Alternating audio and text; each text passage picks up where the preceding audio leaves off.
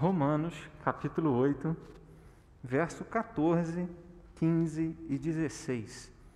Diz assim a palavra de Deus: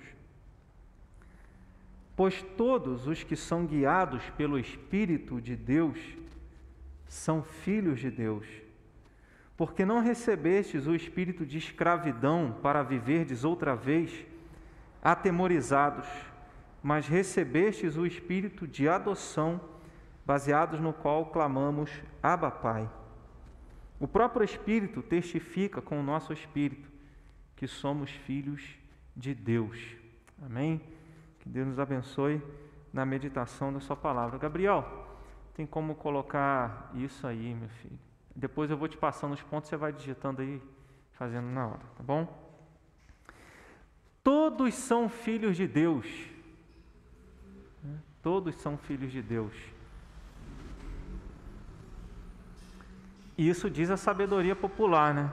Que todo mundo é filho de Deus. O que, que vocês acham? Todo mundo é filho de Deus?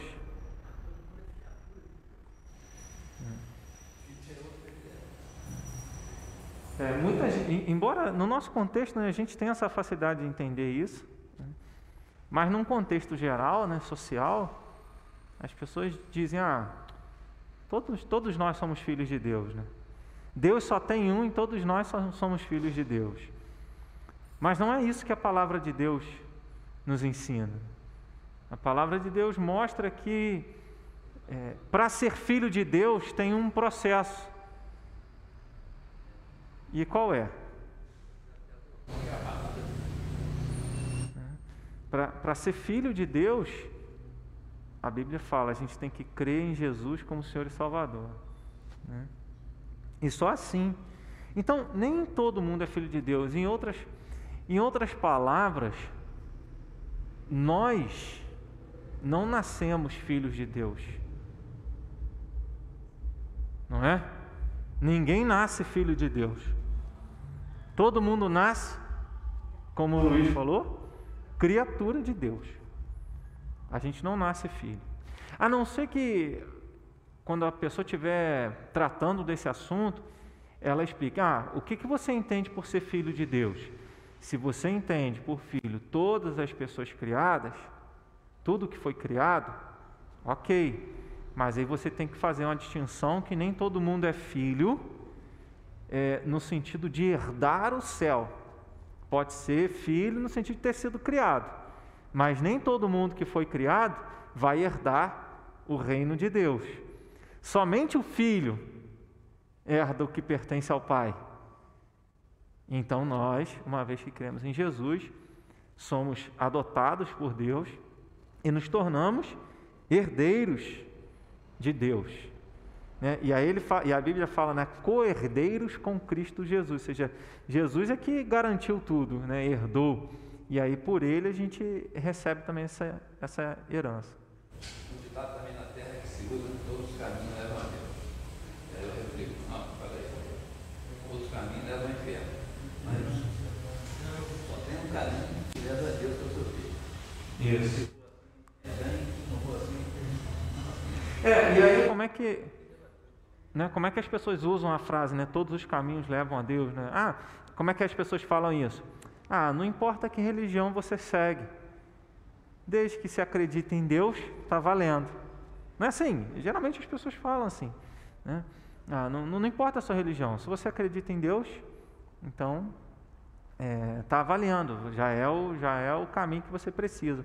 Mas não é. A, a Atos dos Apóstolos, capítulo número 4, né, fala que não existe salvação em nenhum outro nome a não ser no nome de Jesus. Né? Então, ne... só por ele. Né?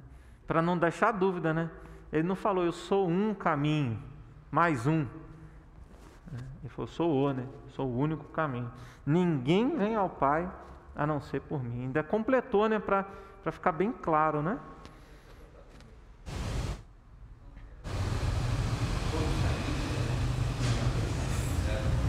É, a gente sabe que para a pessoa aceitar isso, que também é loucura, né? a mensagem da, loucura, da cruz é loucura para aqueles que se perdem, é só por uma obra do Espírito Santo de Deus mesmo. No capítulo 8 né, de Romanos, é, Paulo ele vai falar sobre a segurança a respeito da nossa salvação, da segurança que nós podemos ter a respeito da obra de Jesus para a nossa salvação, para que nós fôssemos justificados pela fé. É, justificação é perdoados, né? é perdão, é, é, ser aceito por Deus. E aí, é, desde o início do capítulo de número 8, Paulo ele diz: qual é a garantia? Se a gente, se a gente olhar o capítulo 6, capítulo 7, o capítulo 5 termina: onde abundou o pecado, superabundou a graça. O capítulo 6, Paulo ele ensina o seguinte: olha, a gente não pode, já que a gente morreu para o velho homem, a gente nasceu de novo com Jesus no batismo, a gente não pode viver para o pecado, a gente tem que viver para fazer a vontade de Deus, a gente tem que viver uma vida de santidade. É, e aí então ele termina o capítulo de número 6 falando sobre. É, é um chamado a, a não sermos escravos do pecado, porque já fomos libertos, mas entregarmos a nossa vida para fazer a vontade de Deus. No capítulo 7, Paulo ele diz: Olha, eu, o bem, eu quero fazer o bem, mas eu não consigo.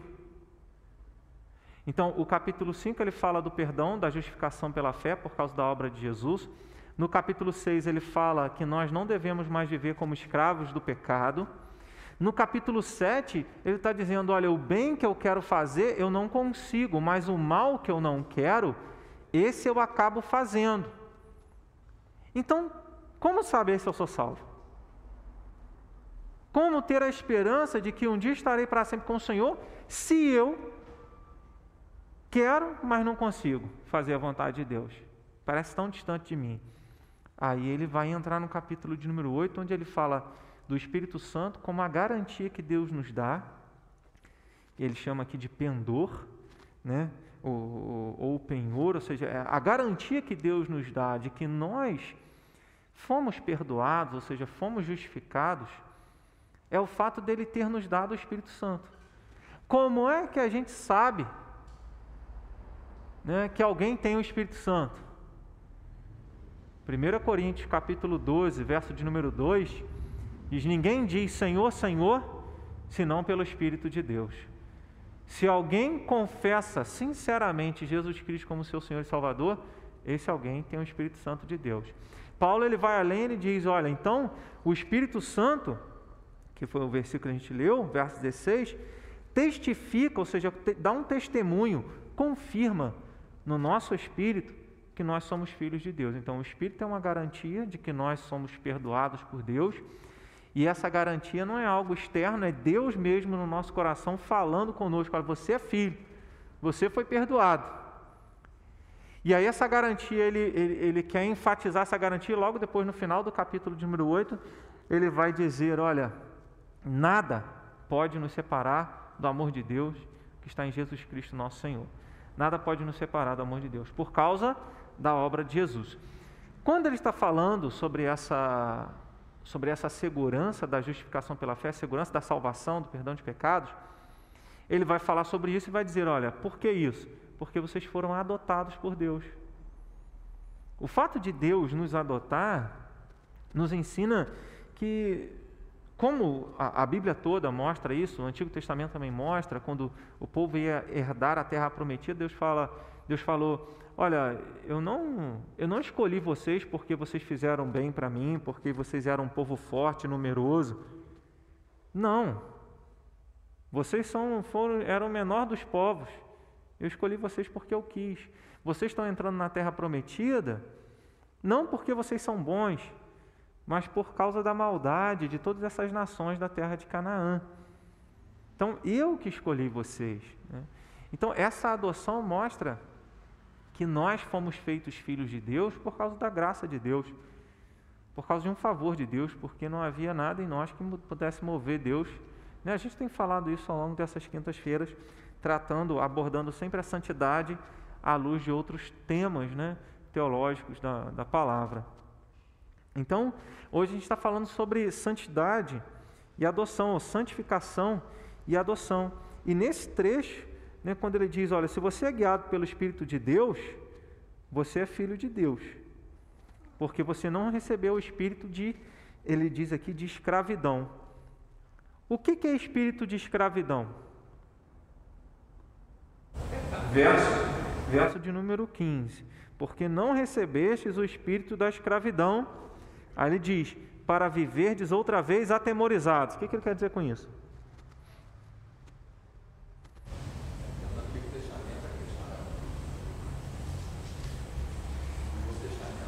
Quando a gente, quando a gente olha para qualquer palavra, né, a gente tem que olhar para o contexto que ela está inserida. Nessa mesma carta, se a gente volta lá no capítulo 6, a escravidão, é, o Luiz falou, né? É o pecado. Uma vez que Jesus deu a vida para a nossa salvação, nós fomos libertos da escravidão do pecado.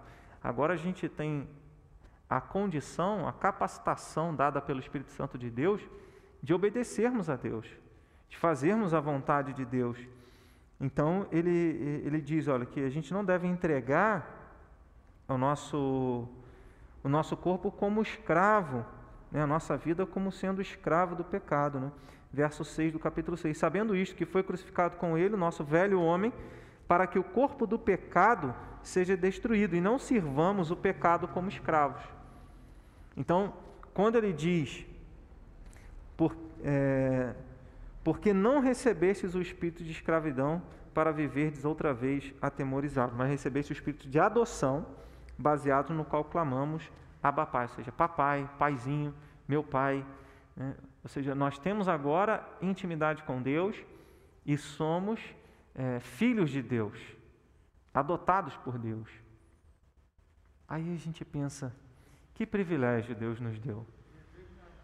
Nós éramos gentis, né? gentis. Uhum. Nós éramos gentis. Gentis não, não, não considera feito. Depois e, Jesus veio. E uma vez que Deus nos adotou, como a gente sabe que Ele nos adotou? Pelo Espírito Santo. Como a gente sabe que Deus nos adotou? São várias coisas. E é o que a gente vai ver hoje nessa obra da santificação. A gente creu, o Espírito Santo confirma, a gente busca viver de acordo com a vontade do Pai? Porque também diz, de, pode, alguém pode dizer assim: ah, eu sou filho de Deus, mas quais são os frutos da que a sua árvore dá? A, a árvore boa dá fruto bom, né? a árvore má dá fruto mau. Então nós éramos filhos, se a gente ler Efésios 2, abre lá em Efésios 2. Avança um pouco. Gálatas, Efésios 2.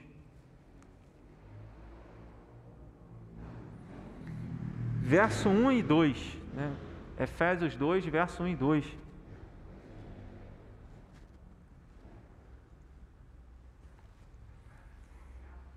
Diz assim: Ele vos deu vida, estando vós mortos nos vossos delitos e pecados, nos quais andastes outrora, segundo o curso deste mundo, segundo o príncipe da potestade do ar, do espírito que agora atua nos filhos da desobediência.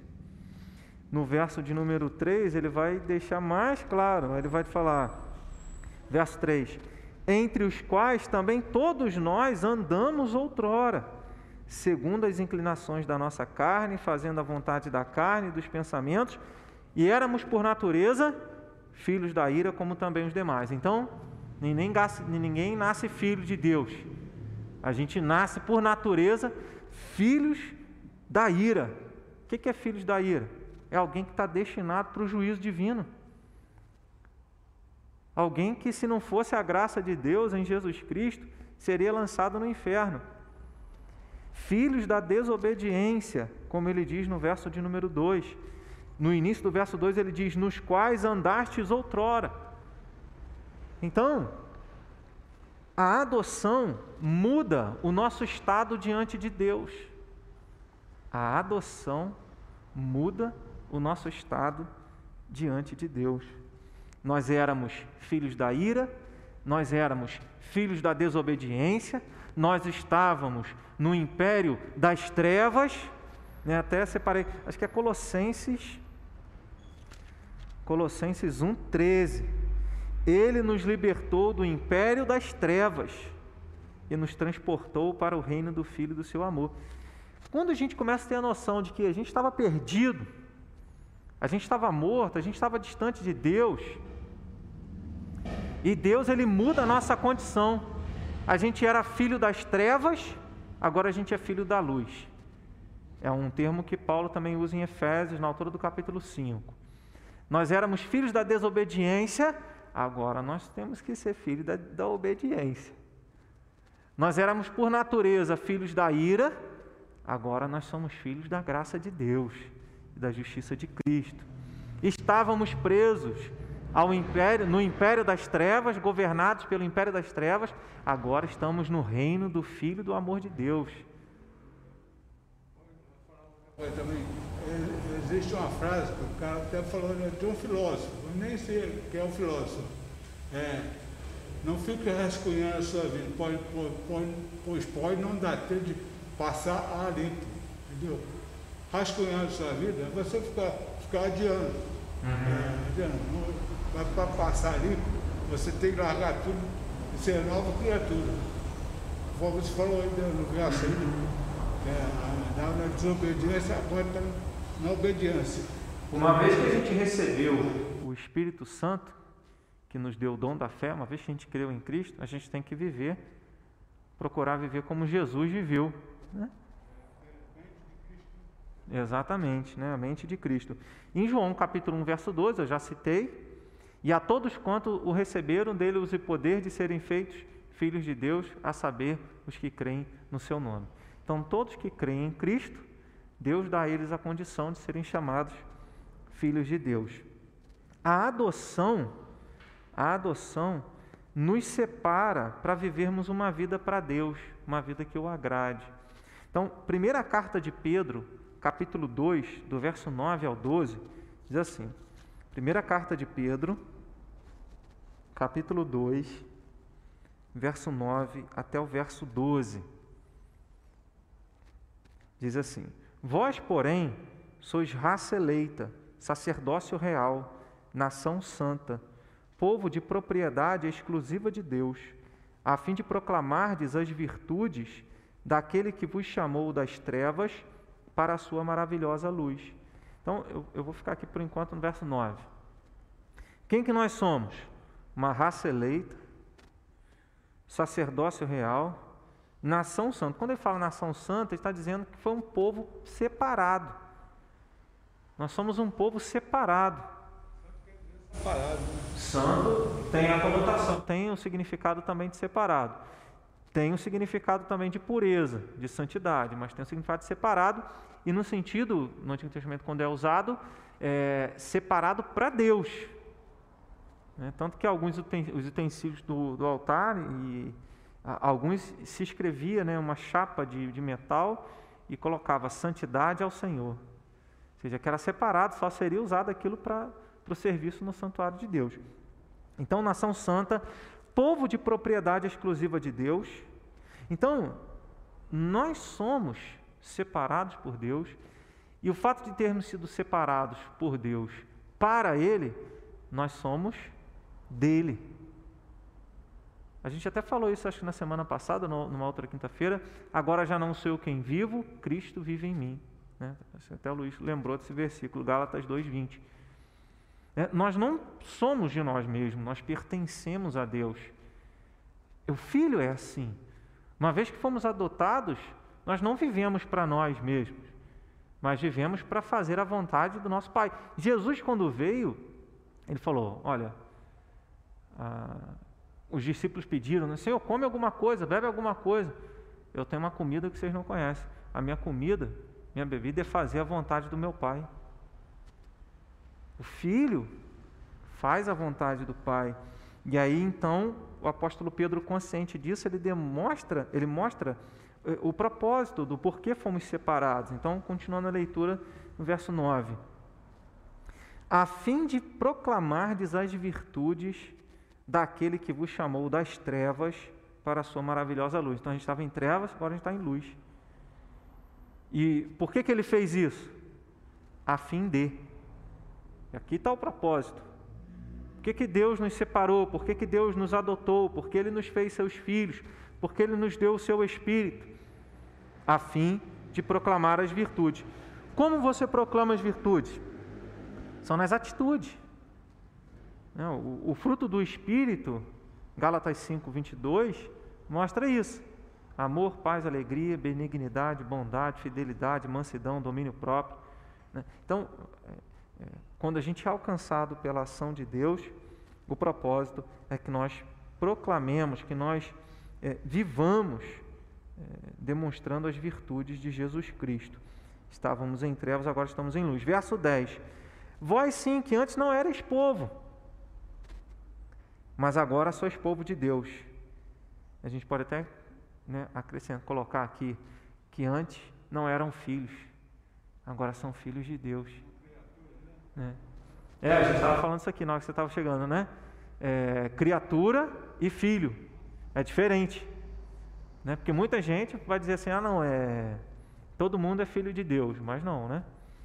Então, vocês não, é, não eres povo, mas agora sois povo de Deus. Não tinha alcançado, não tinhas alcançado misericórdia, mas agora alcançaste, alcançastes misericórdia. Amados, exorto-vos como peregrinos e forasteiros que sois, a vos absterdes. Olha a santidade aí, olha a santificação. A vos absterdes das paixões carnais que fazem guerra contra a alma, mantendo exemplar o vosso procedimento no meio dos gentios. Olha a proclamação das virtudes cristãs aqui. Então, mantendo exemplar o vosso procedimento no meio dos gentios, para que, naquilo que falam contra vós outros, como de malfeitores, então os cristãos sempre foram perseguidos. Né? Faziam o bem e diziam que eles eram maus. Como de malfeitores, observando-vos em vossas boas obras, glorifique a Deus no dia da visitação. Então Deus mudou a nossa vida. A gente até cantou, acho que no ano passado, né? Jesus Cristo, Jesus mudou a minha história, né? Tem um outro cântico também que fala, Jesus Cristo mudou o meu viver. Então, ele, Deus mudou a nossa, a nossa condição.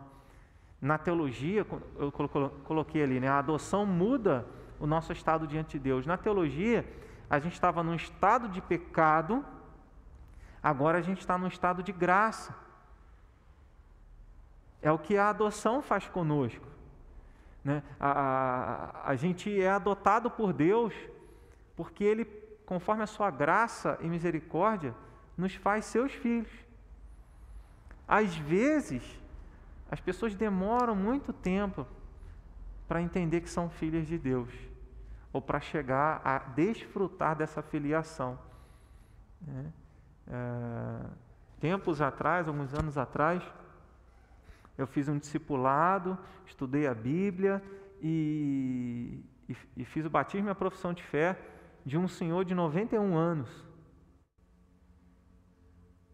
Nunca é tarde. A gente não sabe, né? Lembrei do hino agora, né? Amanhã pode ser muito tarde, né? Hoje Cristo te quer libertar. A gente não sabe o dia da nossa morte. Se a gente morrer, a gente vai estar diante de Deus e aí Ele vai dar o, o julgamento, né? Para onde que a gente vai. Mas, mas é importante lembrar isso, né? Que nós fomos mudados de condição. Nós estávamos escravos, estávamos em trevas, estávamos distantes de Deus, fazendo a vontade dos prazeres da carne, mas agora Deus nos mudou. E a gente precisa acreditar nisso. Qual a importância disso? A importância é que quando, como Paulo fala no capítulo 7 de Romanos, voltando ao contexto, já vou te dar a palavra, Wagner. Quando Paulo fala em Romanos, capítulo de número 7, ele, ele diz: Olha, o bem que eu quero fazer não consigo, o mal que eu não quero acabo fazendo. Desventura, desventurado o homem que sou. Mas ele termina dizendo: Graças a Deus que nos dá a vitória em Cristo Jesus. Então, eu posso, eu posso falhar em alguns momentos, mas eu sei que Deus me deu o Espírito Santo para eu continuar. Eu posso errar hoje, mas eu não posso permanecer no erro, porque Deus mudou quem eu sou. A nossa natureza era filho da ira. Deus mudou quem nós somos. Então, se Deus mudou quem nós somos, Ele nos habilitou a acertar, nos habilitou a fazer a vontade dEle, ainda que enquanto aqui nós vivermos, sabemos que essa santificação não será plena, né? Pode falar, Wagner. Aquela frase que eu falei com você, você quase, é, foi quase baseado nessa frase. É, não fica rascunhando sua vida, rascunhando sua vida, permanecer no pecado.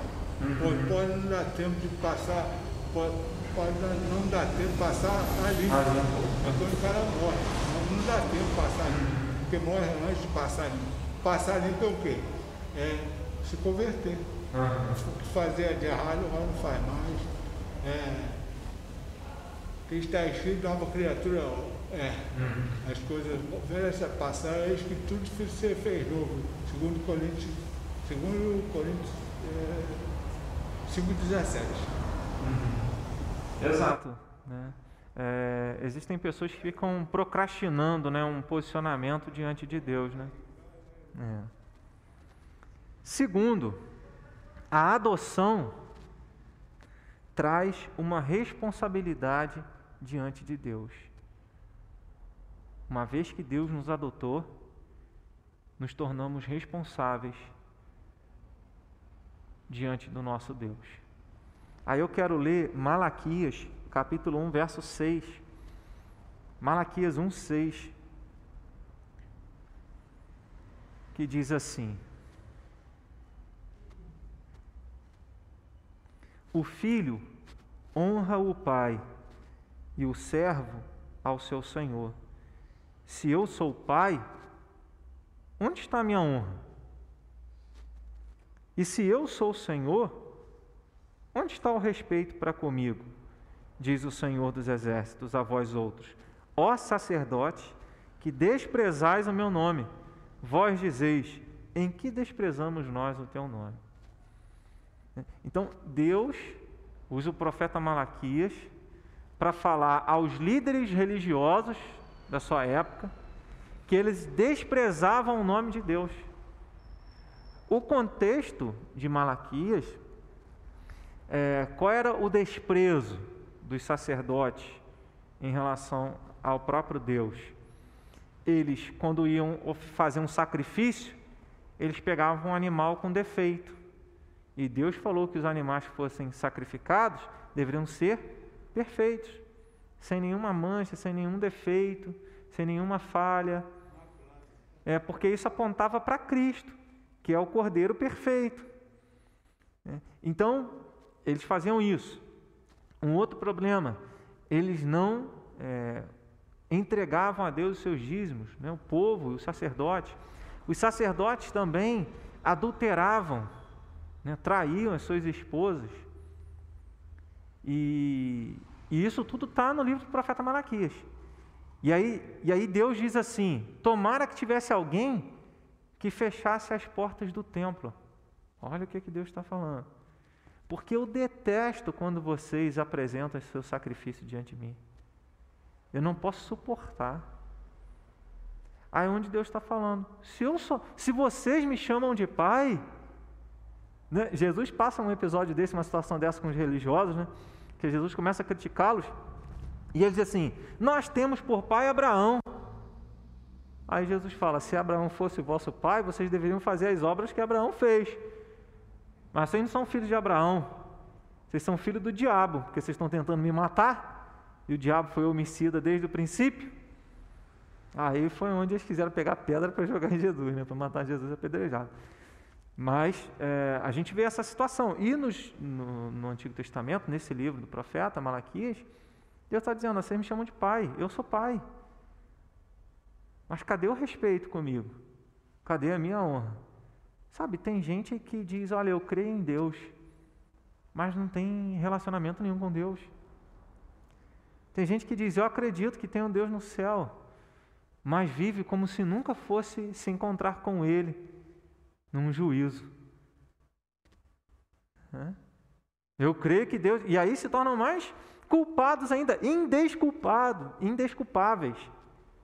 Porque dizem que acreditam em Deus e vivem como se nunca fosse ter que dar conta diante de Deus das suas ações.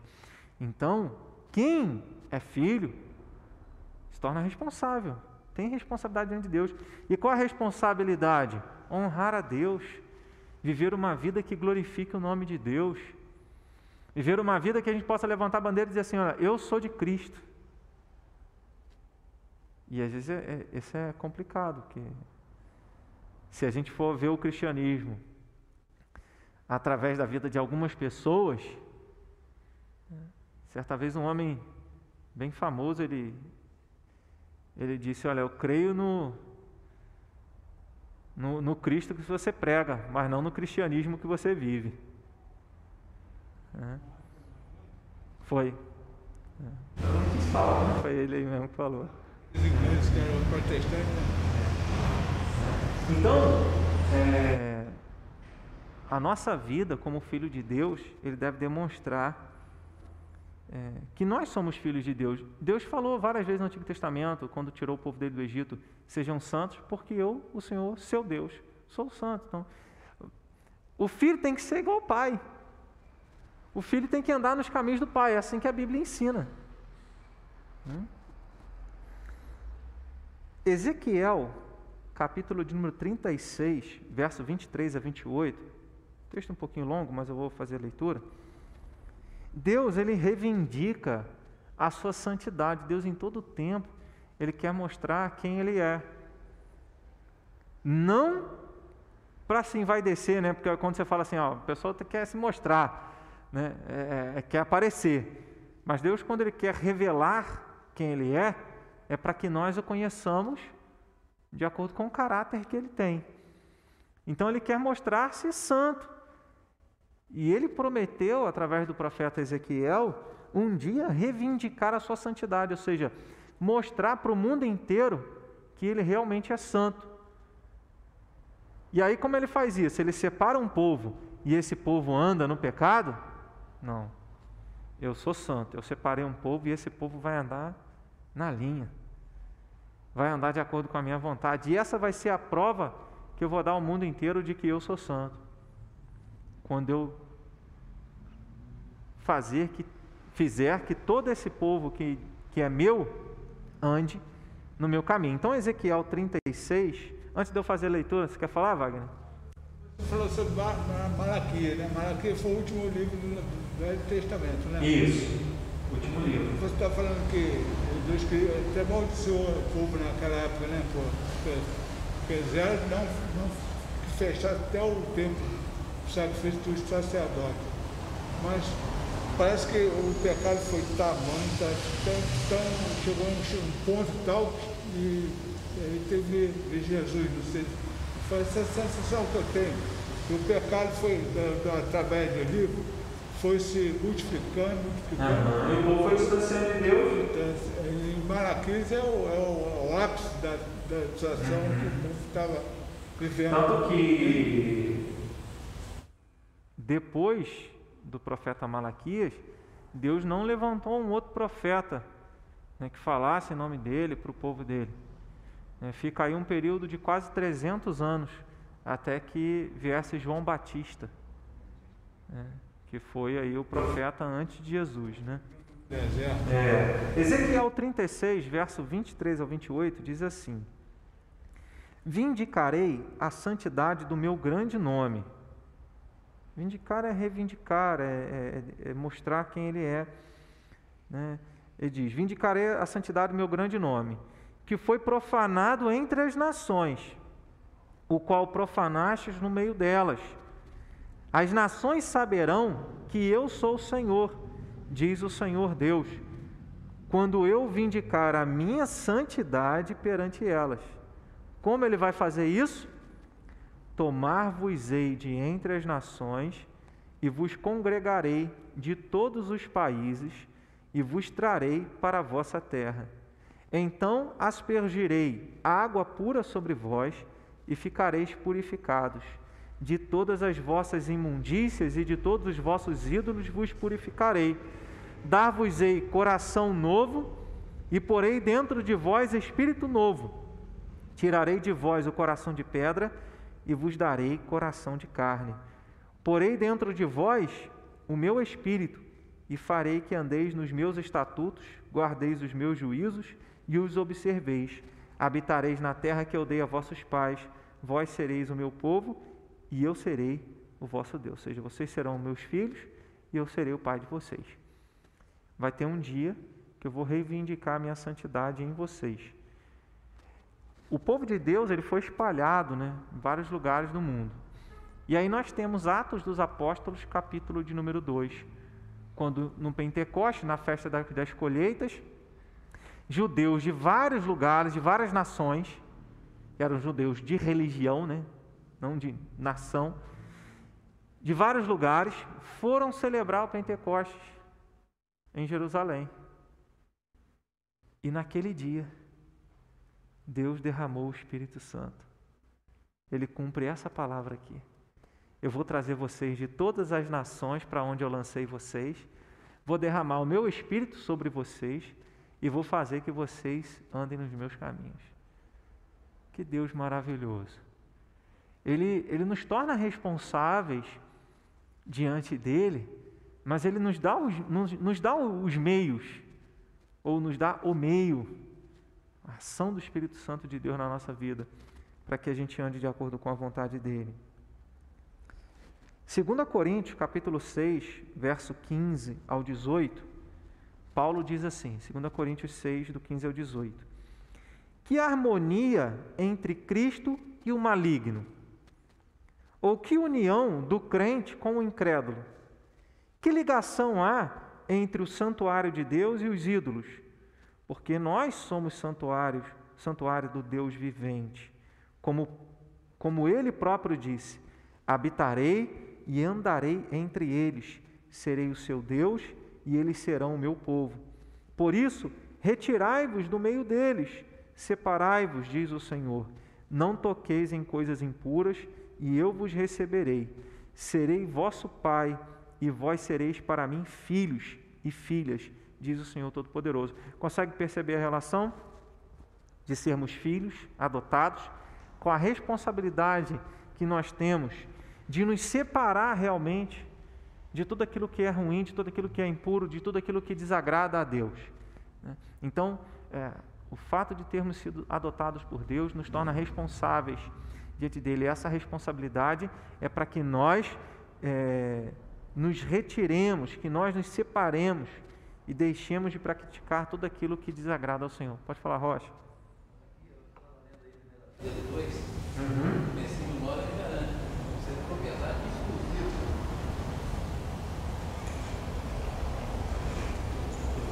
Muito bom hoje. Vós, porém, sois raça eleita, sacerdote real, nação santa, povo de propriedade exclusiva de Deus, a fim de proclamar as virtudes daquele que vos chamou das trevas para a sua maravilhosa luz.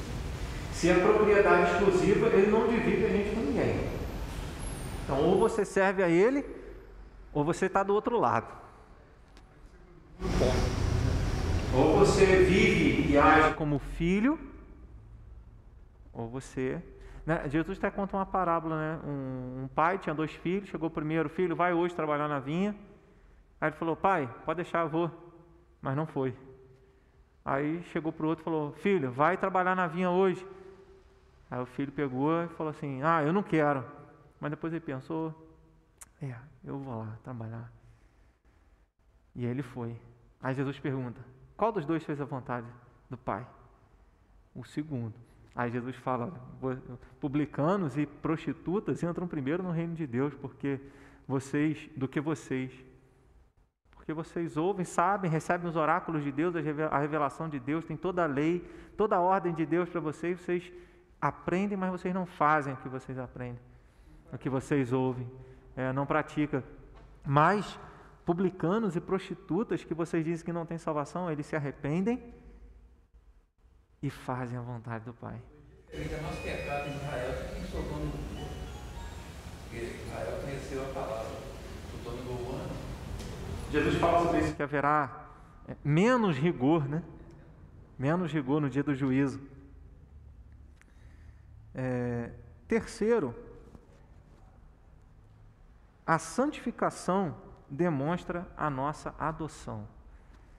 Então, a santificação demonstra a nossa adoção. Não adianta falar que é filho de Deus se não busca uma vida santificada.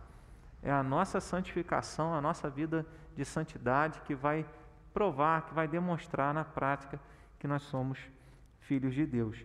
Primeira carta de João, capítulo 3, do verso 1 ao 11.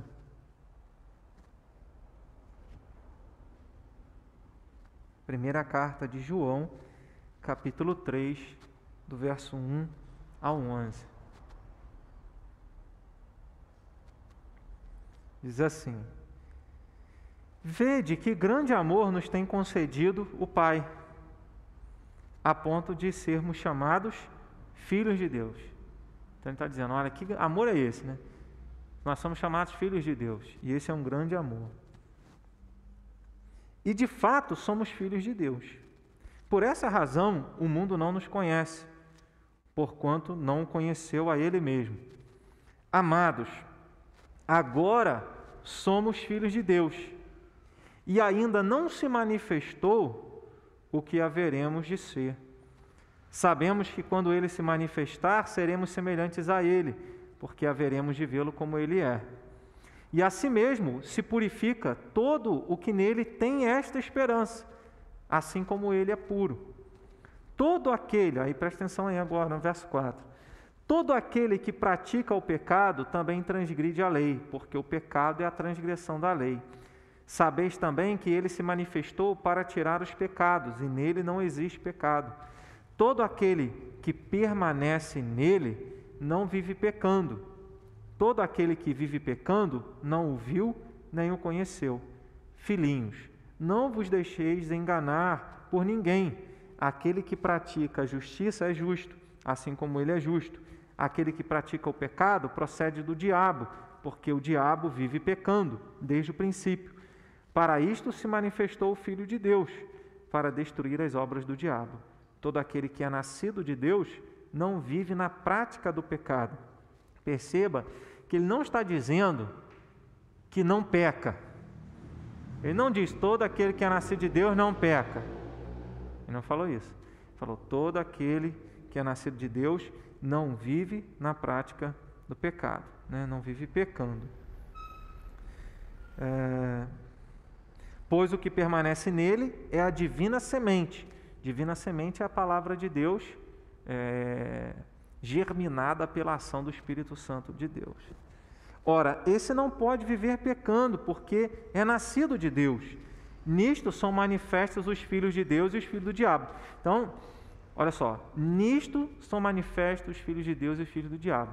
Por isso que eu estou dizendo que a santificação é o que demonstra, é o que manifesta quem é filho de Deus quem não é. Deixa eu ver os frutos. Quais são os frutos? Pelos frutos seremos conhecidos.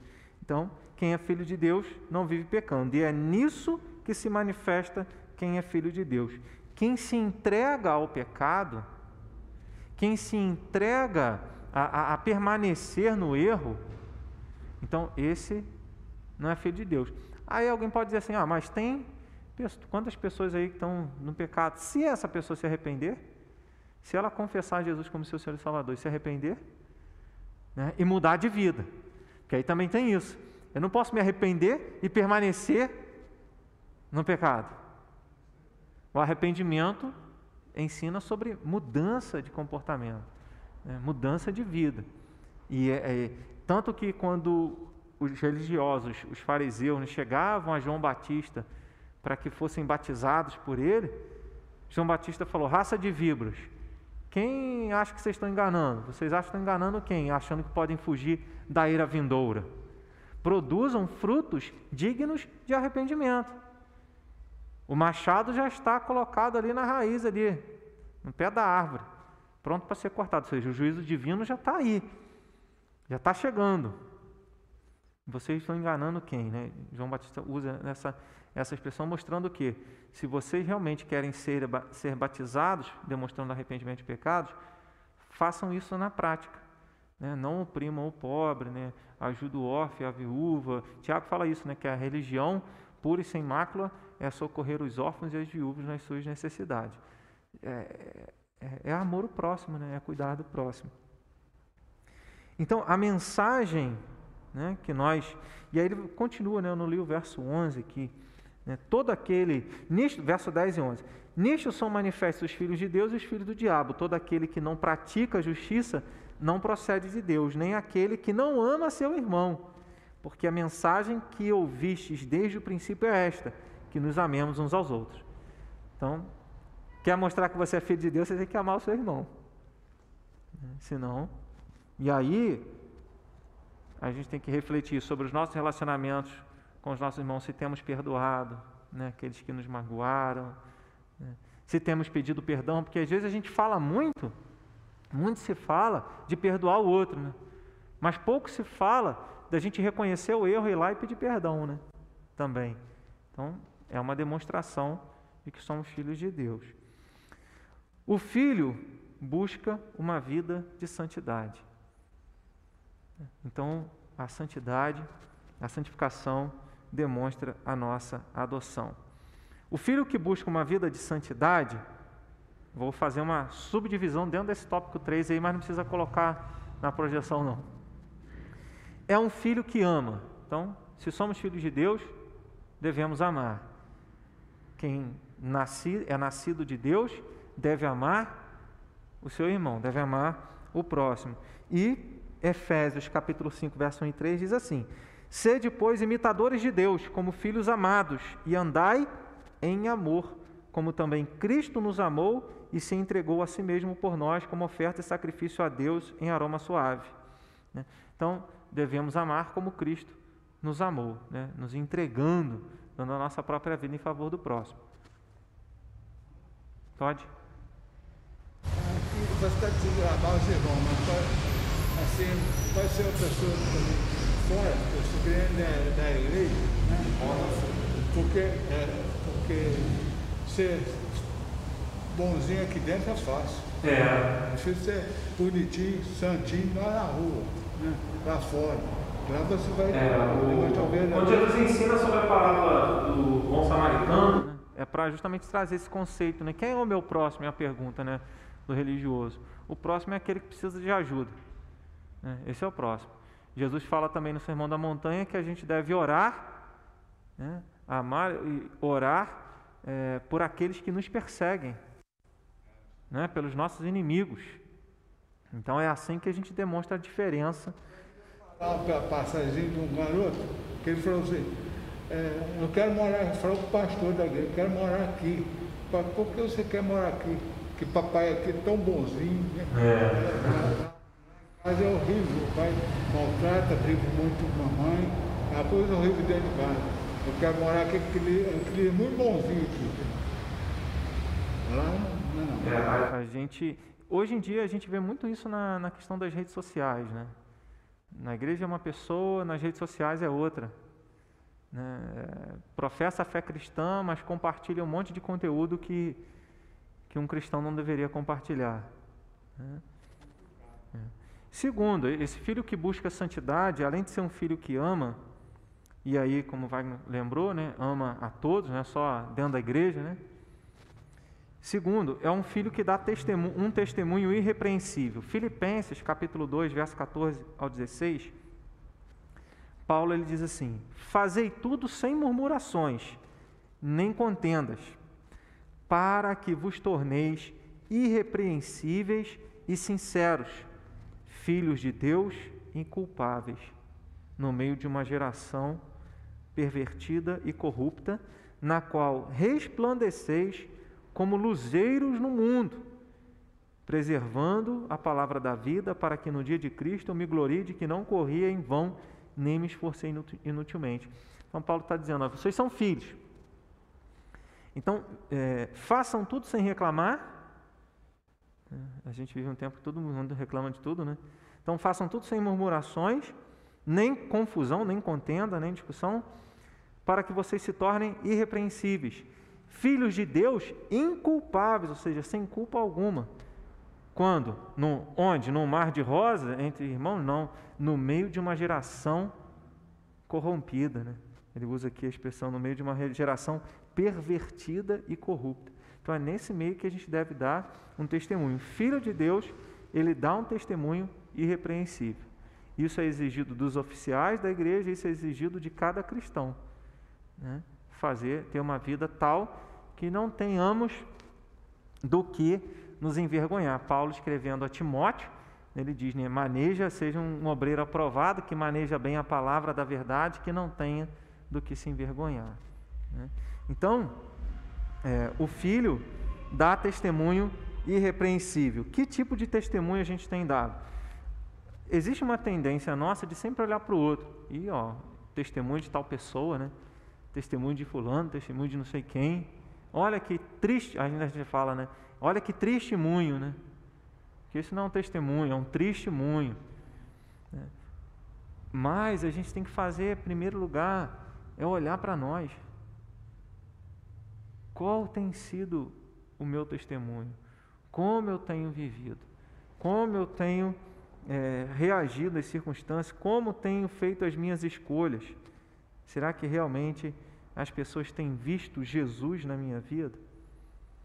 E o terceiro aspecto de um filho que busca a vida de santidade é um filho que não se entrega à prática do pecado.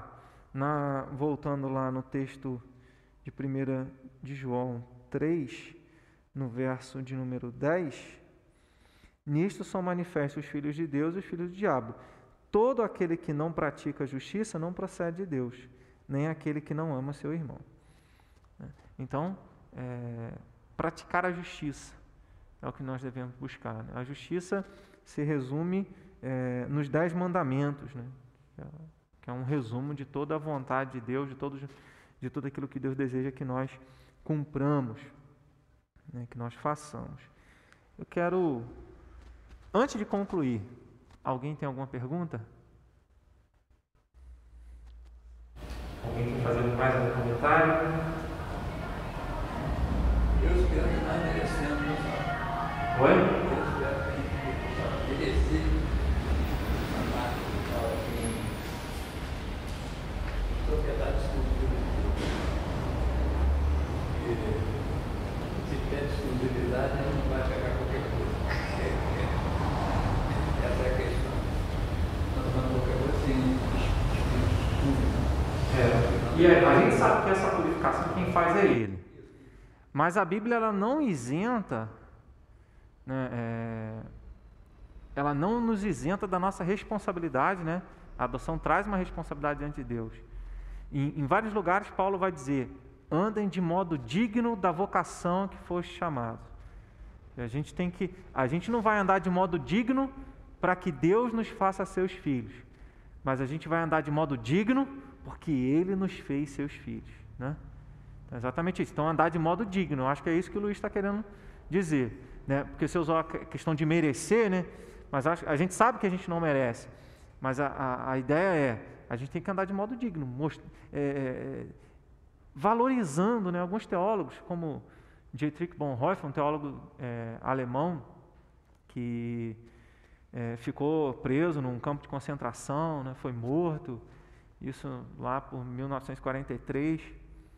E ele, e ele fala sobre essa, essa questão da, da, da fidelidade a Deus, e ele usa um termo de graça barata.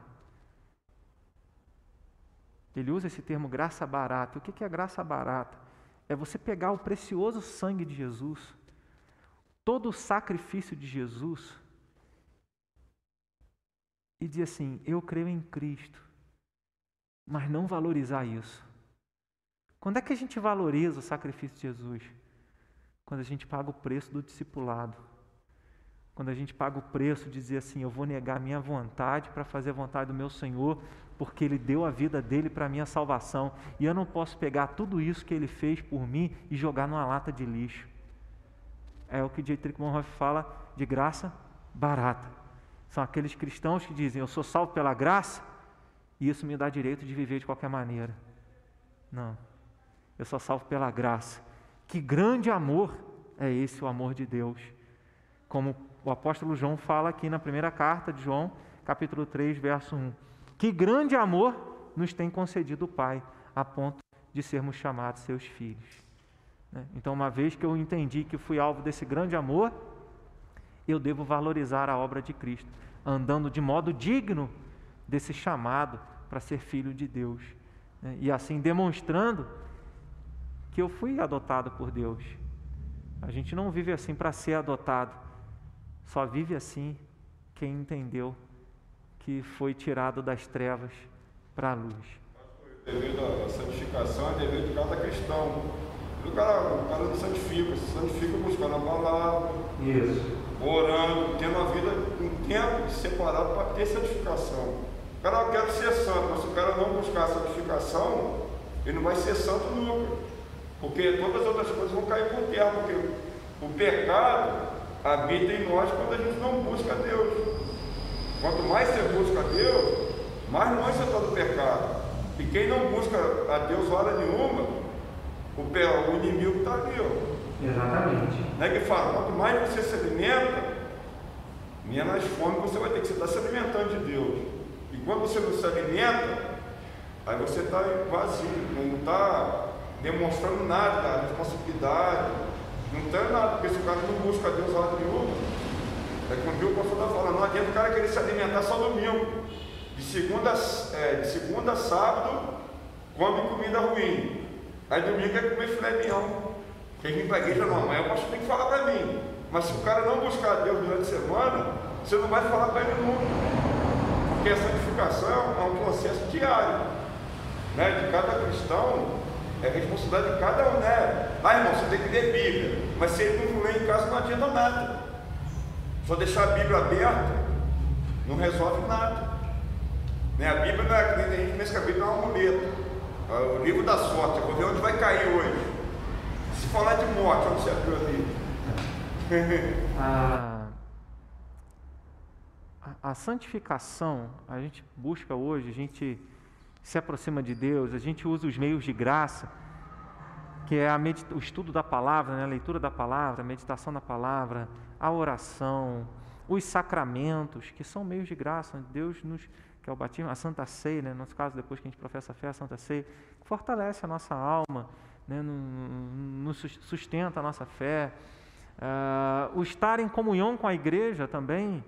Né? A gente sempre usa aquela ilustração que uma brasa fora do braseiro, a tendência dela é apagar. Então é importante que essa brasa esteja no braseiro, né? ou seja, é importante que o cristão esteja junto da igreja, dos outros irmãos, outros cristãos, para que ele seja fortalecido. Né?